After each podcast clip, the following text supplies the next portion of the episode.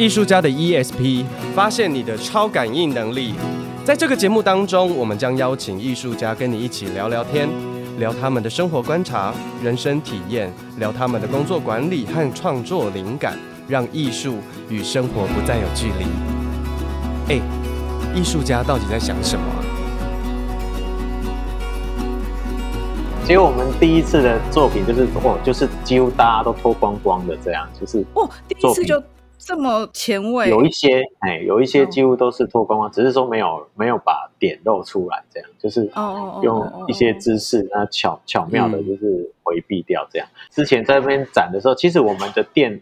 蛮特别的，我们店跟一般咖啡店不一样。一般咖啡店是不是都是大概文青的，大概就是二十到三十岁之间的客人会去消费？嗯，可是我们咖啡店很特别，我们咖啡店是老中青，通通都都有，哎，就是还有外国人，所以其实它是一个好像好像一个什么人都可以来的地方这样。我记得有一次就去第一次看到很多外国人的时候，我还转头跟那个那个白色方块说。彰化有这么多外国人吗？那他们平常都在哪里？半夜才出动，就只有在他的店里面会出现这样。对，然后就这个作品在展览的时候，就是你就会碰到一个很有趣的现象，就是有有一些团体来，然后他就会觉得说，哦，这个画面好像不太适合我们这个团体，这样，就是有一些就是老人家的团体，他就会觉得说，啊，这个好像放在这边好像很很。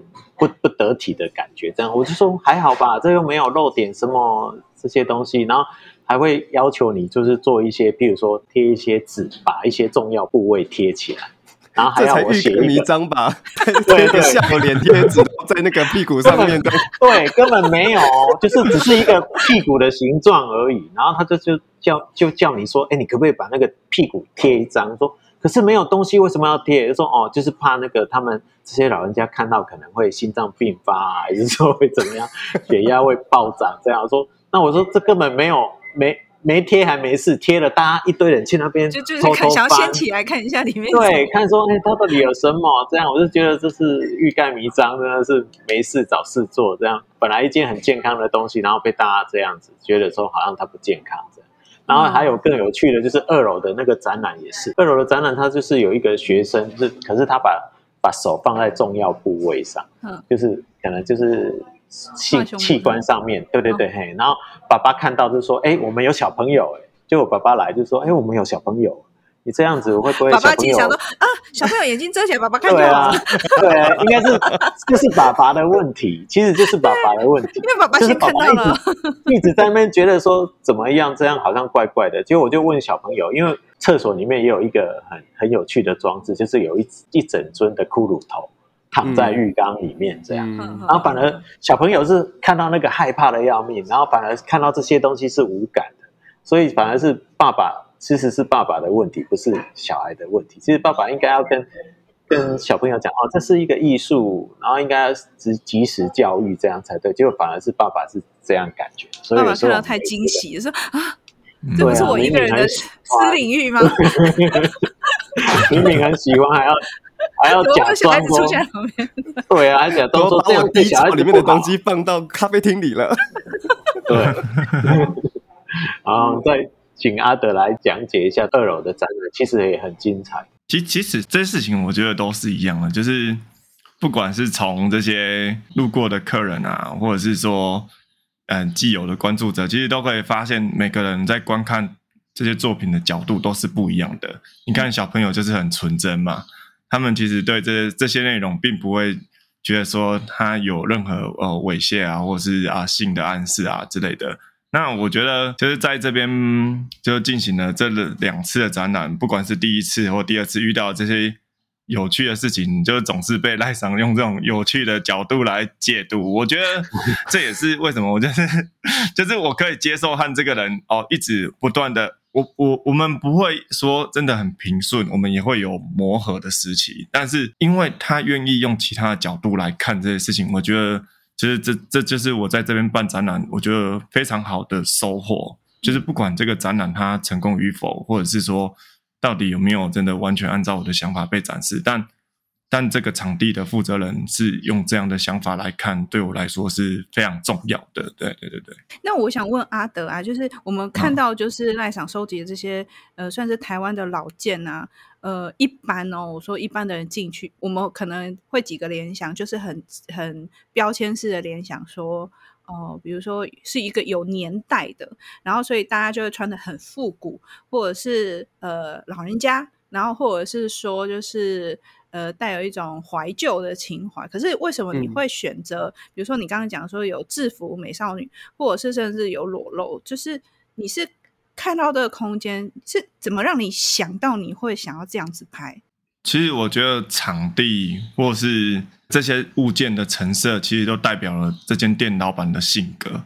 那我觉得就是赖赏的部分他，他 啊，对他和我的创作的想法有点像，我们不想按照。既定的规则来，对，就是我其实有说过一个概念，就是就是我在创造一个游园地，那只是赖赏是从一间店，那我是从我的作品，那我要创造一个游园地，让所有的女孩可以来这边玩耍。那所以我在我的作品有时候也会去跟赖赏商借他收藏的，就是这些啊、呃，譬如说小木马或是那个小号。来作为我创作的这个基底，因为他的思想跟我的思想是接近的、接近的，所以我们一起来玩这个游戏，我觉得是个好玩的。所以我的作品跟赖赏的思想是非常就是 match 的这样子。哦，所以就是你一直以来的美学，刚好就跟赖赏他这个空间提供的氛围是可以找到一个对话点、平衡点的。对对对，甚至是对话交流的。嗯，对啊，其实一开始就是好玩。其实我们一开始的出发点就是。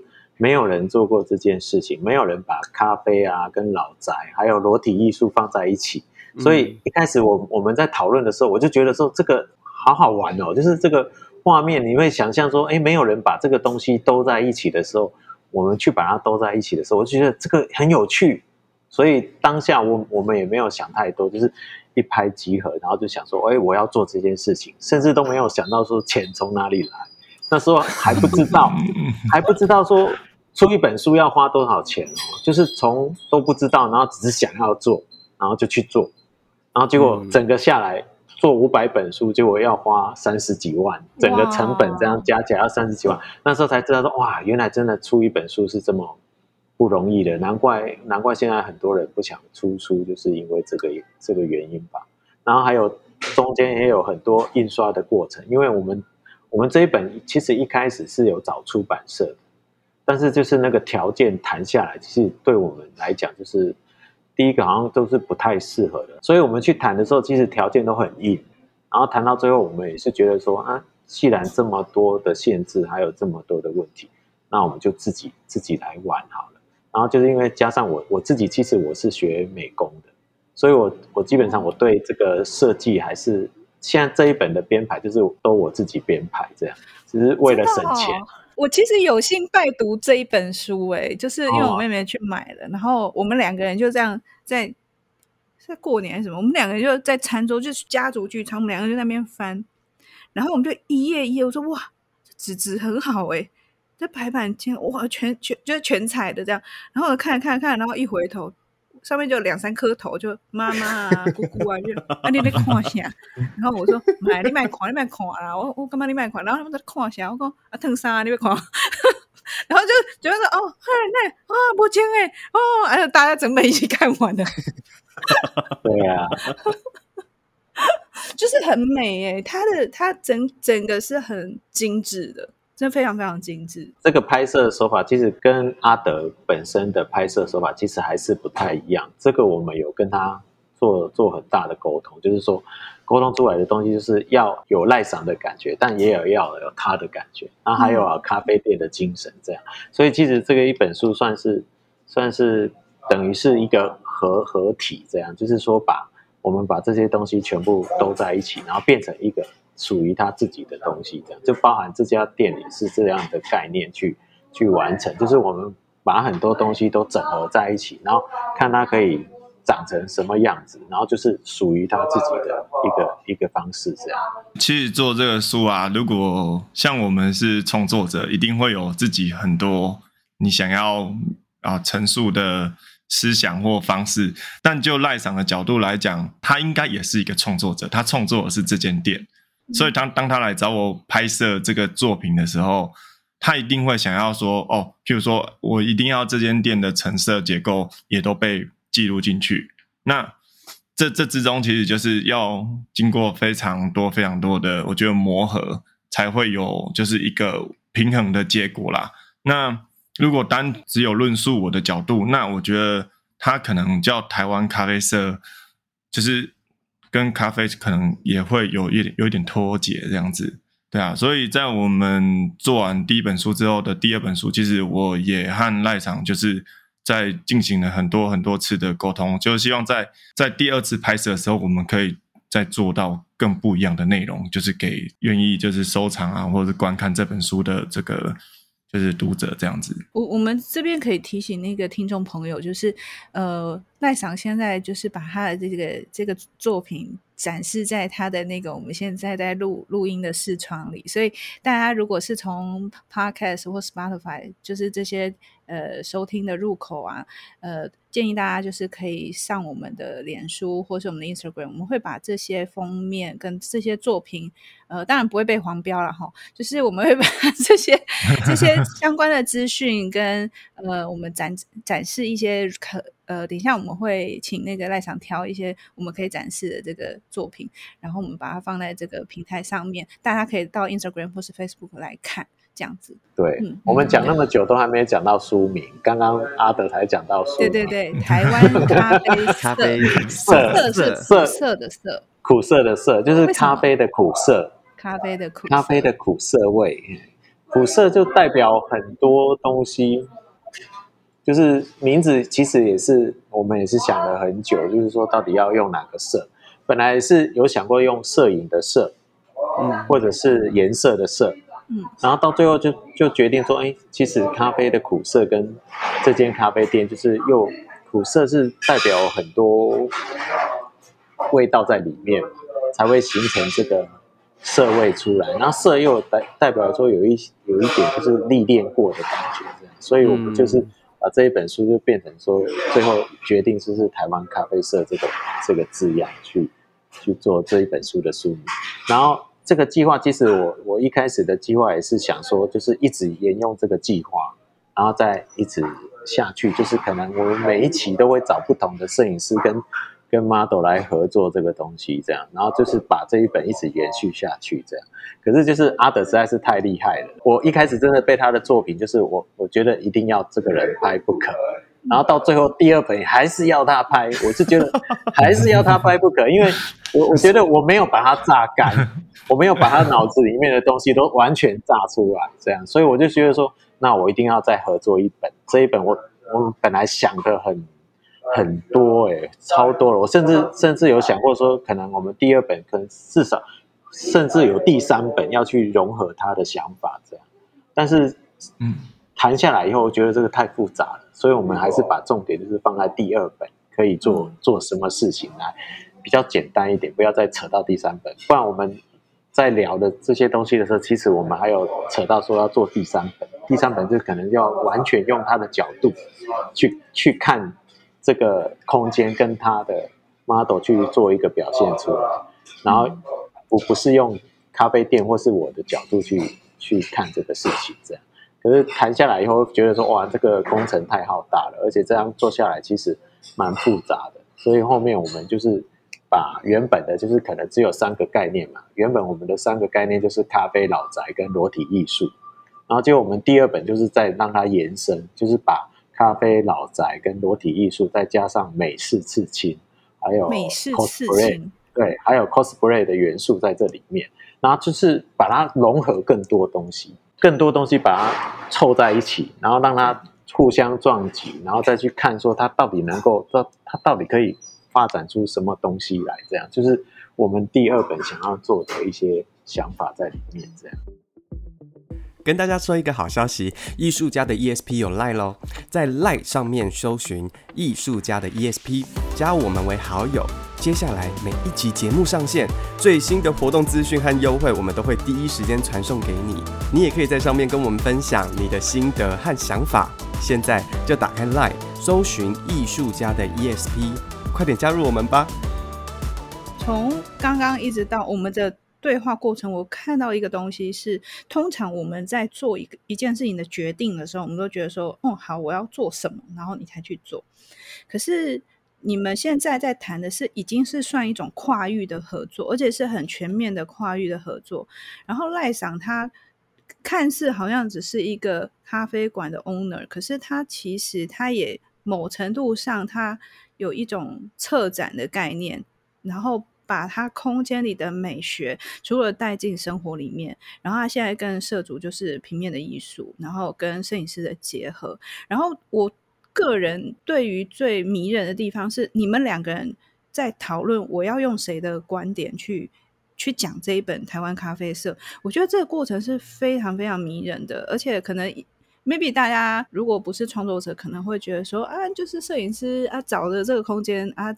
找一个漂亮的 model 这样拍就好，其实不是诶、是我们在创作的时候，我透过一个画面，我想要表达什么，可是我同时又有一个限制，是我必须空间，然后以及我的背景或是我的这个氛围环境提供的这个素材，就是这些硬体的素材是它是被限制，所以我们在讲说怎么样让创意进到生活里面，有时候是因为有了限制。才有无穷的想象力，这样，所以我觉得在两位身上看到的，呃，也同时给呃听众朋友们，就是尤其是如果你对于呃艺术生活，你如果觉得很遥远，其实没有，我们现在是慢慢的在拆解这个艺术家们他们怎么样去想这件事情，我觉得非常有趣。这个是其实跨域的合作，我相信未来在不同的产业都是趋势，就是我们都在想怎么样去。嗯我我我这个是科学的，我怎么跟译文的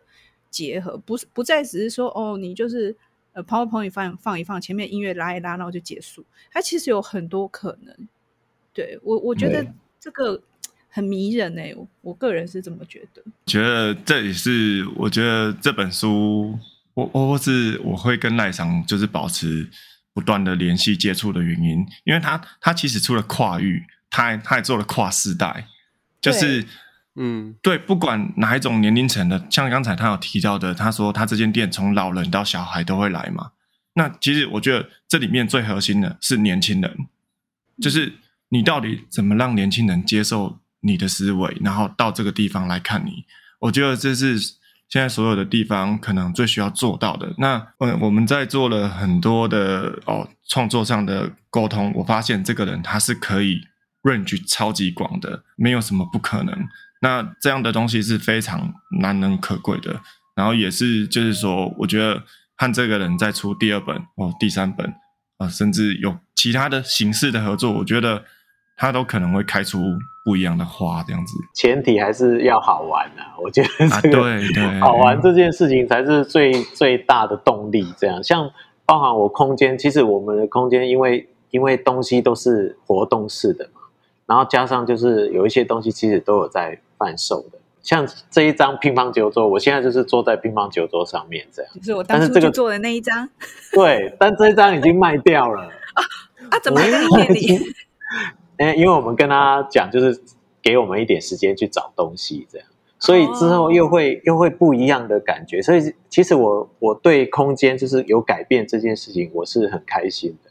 就是只要有。任何改变的机会，我都希望他去改变，这样，所以我们的东西才会变得就是都是都是可以活动，然后都可以替换，然后可以可以买卖，就是在这个空间里面，那这样就就有办法让我的空间可以每一次你来都会有不一样的感觉，这样，然后加上就是我们这样拍才可以每一次一本一本都都不一样，才不会说上次的景就跟现在的景又是一样同一个景，那这样一点都。不不有趣。哎、欸，我觉得赖桑的这个跟我很像。我排练场我也不喜欢固定固定的东西。对，我不喜欢。我就是基本的元素有，可是我不喜欢定死。我很常被一些前辈就说：“啊，你那排练场那康康，就你唔敢用。”我说：“不是，是我要让它很流动。”然后我也很喜欢做一些不同的事情，这样在里面。对，该、嗯、不会赖场是水瓶座吧？不是。水瓶座是外星人啊！我 你是外星人，我是外星人。对，所以嗯，我觉得很好玩，而且我也听到两位其实都是很跟着心心里的。这个欲的渴望去走，嗯、我我刚刚也听到了，就是说，就是你们真的要好玩，然后真的有趣，然后你看，都先不管钱从哪里来，就先做，可是一切就很顺。那我们每次在讲这个的时候，大家都会说：“啊，你们这些不切实际的啊，啊你你你怎么生活？你钱怎么办？什么什么？”然后当你想很多的时候，好像真的就裹足不前。对，是因为就我们都已经先把自己的那个前面的线画出来了，对。我觉得非常有趣的地方，是因为其实从刚刚在听的过程当中，就像阿德跟赖赏的合作，我觉得我觉得有一个很重要的地方是赖赏，因为他觉得好玩，所以他开放，他开放度很大，它也包容所有事情都可以进来。所以呃，我印象当中没错，他们的二楼还有一个理发厅，是不是？怎么会在咖啡店里面有一个理发厅？而且它好像是不是单张座位？如果没记错的话，对。我觉得很有趣。其实二楼已经二楼已经变很多了。其实二楼二楼我们目前二楼是一间甜点店跟一间花艺店，就是它是做对，现变那个不雕花的花艺店。然后其实这个空间好玩，就是几乎就是第一次开店的，很容易在我们这边就是把店开起来。因为其实这这个空间里面，除了一楼是咖啡店以外，二楼我们就有两个房间是专门就是给。给一些人来这边做一些开店的那种计划，尤其是第一次开店的，像二楼的那一间房间里面，就之前有有开过一间卖植物的店，嗯，第一第一次是卖植物的店，然后还有一间是面包店，而且这间这间面包店现在在彰化超有名的，那叫明敏，明天的明，明敏，他现在已经出出去出去展店，嗯。对，然后包含，然后再来才是理发店。理发店也是很有趣的。理发店是一个是一个香港的师傅，然后他是娶了彰化的太太，然后在彰化已经生根三十几年了，他的小孩子都已经长大了。然后他他也是一个很有想法的一个一个，已经算是老人了吧？应该要来讲，那算是老人，因为他在彰化是很有名的。然后他也是第一次。来喝咖啡，他的他的 partner 带他来喝咖啡，就是说他带他来喝一间咖啡，可是他喝咖啡的当下就马上跟我决定他要来，这个是让人家觉得很很惊讶的事情。他第一天来喝咖啡，他就爱上这个地方，然后就马上跟我讲说，那时候刚好我们面包店刚好离开，然后他说无论如何他要租那一间，然后马上就跟我说签约，马上他马上要进来，因为他觉得这个空间太有趣了，他要在这边做一个。做一个类似男男士理发的空间，就是全部都是剪剪男生头的这种空间，这样。然后我也我也帮他把把，因为我收很多东西嘛，所以我就就帮他把一面墙全部都是把我所有收来的镜子全部弄在他这一面墙上面，就是他理发理发的墙上。所以理发墙上就有一大片，除了一个大镜子以外，然后有好多小镜子，然后整个拼凑起来就。看起来就很很有上海味道的感觉，嗯、然后那一那一个场景也是我们咖啡店呃，就是咖啡社这本这本书里面有也也是一个很重要的场景，因为他他在这种上海市的咖啡店的理发店的场景里面，可是他是穿和服，嗯，我我们有一个场景是这样，就是他是在穿和服在理发店里面拍照，然后这和服还是没有穿好的。就是就是 若隐若现，就是就是已经脱下来的，就是脱一半的那种和服的那种感觉，所以这个整个冲突我也觉得是很有趣。就是我们把这些东西结合在一起的时候，我就觉得啊，这个这个画面感很有很有故事性，就是你会觉得哎，这里面好像有什么东西没有说，好像有什么故事在里面的那种感觉。光是你看画面就有这种感觉，所以整个氛围加上。整个起来，我就觉得这本书是蛮蛮值得，就是你你细细的去观察这个东西。为什么那个书上面还有日本字啊？哦、我可以问。这是我我们最大希望是它可以到日本去啊。哦，国际化可以出版到日本去。所以一开始我们就是把，其实我们一开始设定就是希望它走日本或是走欧美，希望它是走国国际的方式这样。但是我我们实在是行销能力太差了，也也也不是差，就是我也是很懒的人，就是我好像把这件事情做完了以后，我就觉得好像我已经完成一件事了，哦，好像他完成了，然后就觉得好像后面就没有我的事那种感觉，所以就一直丢在那里，就是。好像在等等伯等等伯乐吗？还是什么？就是等他出现。哦、我们的听众朋友，如果你或是你身边的朋友有是从事出版，而且甚至是海外的出版。可以跟稳定飞行模式，或者是也可以直接到我们 parkas 来联系，我们也可以转接你们这个联系的窗口。对啊，快点，快点！但最重要、最重要的是，如果想要看这个台北，哎，不是什么台北，我在讲什么？就是台湾咖啡色 这一本这一本写真书的话，要去哪里找啊？你们好像在网络上通路找不到呢。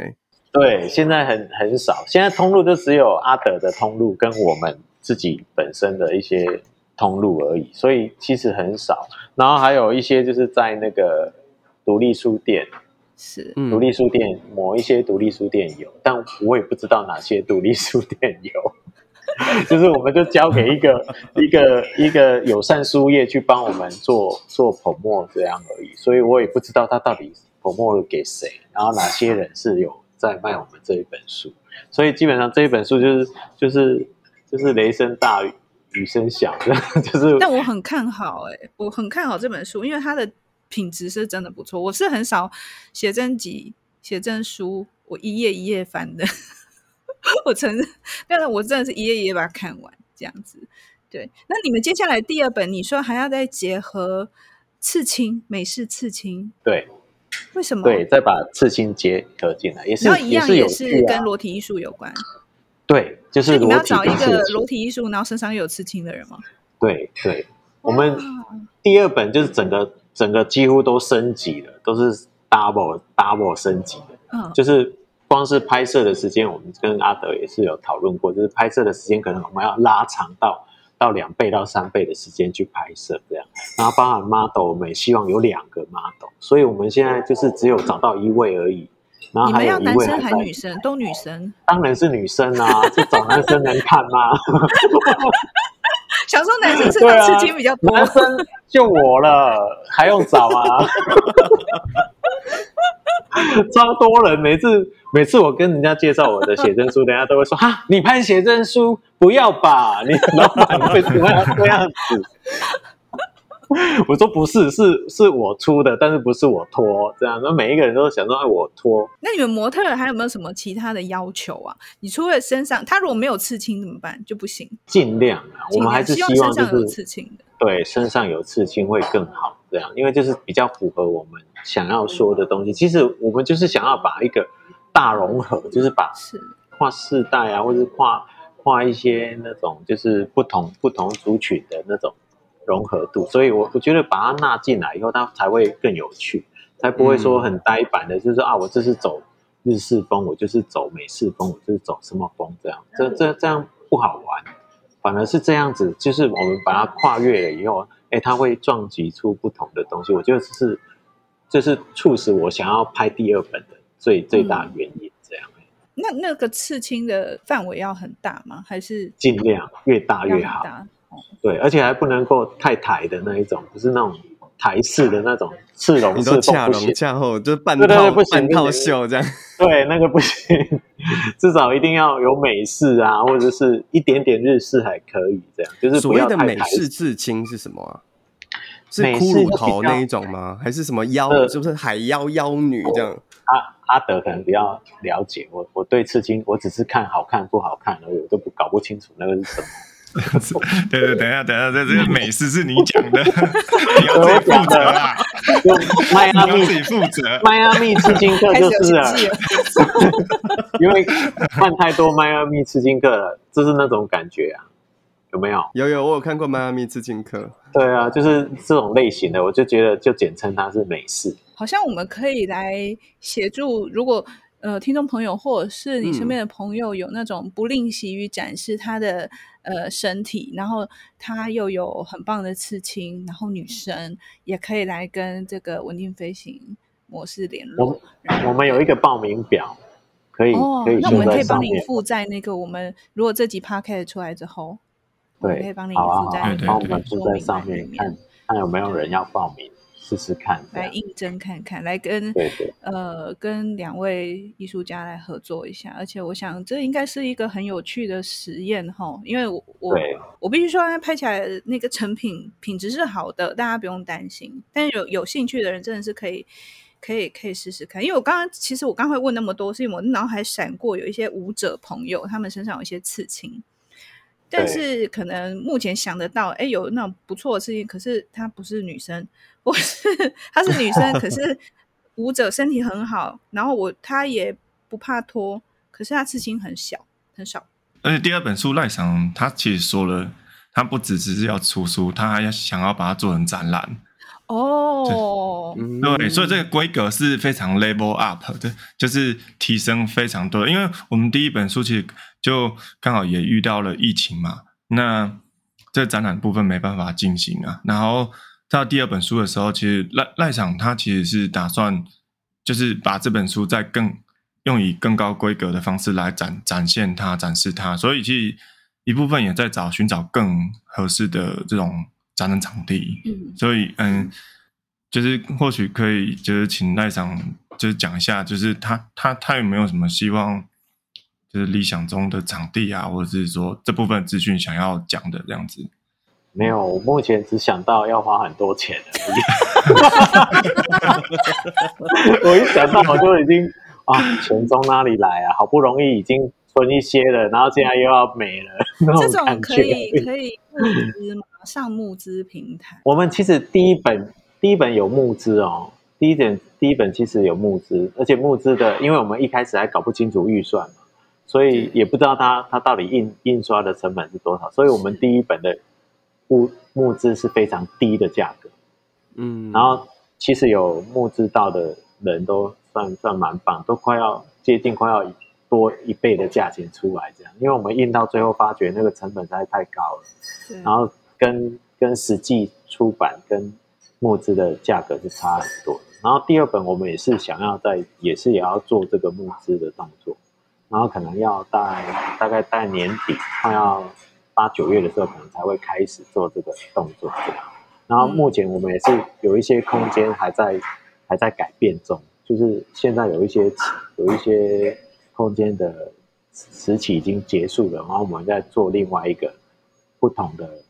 布置，然后所以我们也是说，等这些空间再重新布置完以后，它又多了很多个景点可以拍，所以也是把时间就是尽量压在年底的时候，我们可以去做这件事情。我觉得好期待哦，然后我们也希望来帮你找到这一位，就是第二位的这个这个模特儿。那外籍人士也没关系，对不对？还是一定要台湾人？外籍人士也可以，没关系。其实、就是、日本人也不错哦，对，就直接带去日本了。欧美人士也可以在那边，对，直接就在那边出版了，对不对？很棒，好，很棒。那我们再把这个报名的方式还有相关的资讯，我们放在我们的那个说明栏里面。那如果大家呃假日啊，或是平常如果有到彰化走走，也不要忘了去稳定飞行模式去喝杯咖啡。你会看到除了咖啡之外，有啤酒，还有很多各式各样的点心或者是饮料。哦，我最爱他们的那个。香菜，香菜，对，香菜。可是我觉得香菜味不够浓，很多人讨厌香菜。可是我那天喝，香菜味不够浓。我回家还自己如法炮制了。对，香菜什么东西？我们现在很红的香菜咖啡。对，我们店里面有卖香菜咖啡。香菜咖啡。对啊，而且很多人点哦，有时候还会碰到那种，就是一桌里面每一个人都点了一杯了，然后结果又多一杯。我说多一杯要干嘛？就是那一杯香菜是大家要 play 的，这样 每一个人要喝一口看看，或者是来赌博，输的人要把整杯喝完。香菜咖啡，对啊，对。香菜咖啡，对，其实不难喝，其实不难喝，没有想象中，其实没有那种所谓的香，那一种很呛鼻的香菜味。可是你可以把它想象有点微微薄荷的感觉。对，我觉得喝起来有点微薄荷。我后来回家又把香菜丢进我的气泡水里，我会发现喝起来就是就是没有酒精的 Mojito 的感觉。对，嗯，其实是清爽的，不会到恐怖这样。对，肉桂犬，下次记得去走走喝一杯哦。对啊，一定要来喝喝看。好，我们今天非常谢谢，非常谢谢赖场跟阿德。哇，我觉得今天真的是好棒的一场对话。然后也希望呢，他们的第二本的写真书可以如期推出，这样子。当然现在还在前置期。嗯、那也希望说，呃，有出版业的朋友啊，你们如果有兴趣的话，也可以跟他们接洽。又或者是说，那个你对于呃身体艺术展现自己身体的这个模特儿朋友。就你不一定是专业模特儿哦，你就是你有兴趣，你都可以来试试看。嗯，今天非常谢谢两位。嗯、那如果喜欢我们的节目的话，也记得上我们的脸书跟 Instagram，就是按赞订阅。那我们就下次见喽。好，再见，拜拜，拜拜。